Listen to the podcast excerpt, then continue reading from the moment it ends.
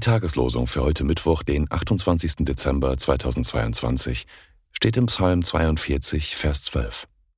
Was betrübst du dich, meine Seele, und bist so unruhig in mir? Harre auf Gott, denn ich werde ihm noch danken, dass er meines Angesichts Hilfe und mein Gott ist. Psalm 42, Vers 12. Der Lehrtext für heute steht in 2. Korinther 3, Vers 12. Weil wir nun solche Hoffnung haben, sind wir voller Freimut. 2. Korinther 3, Vers 12.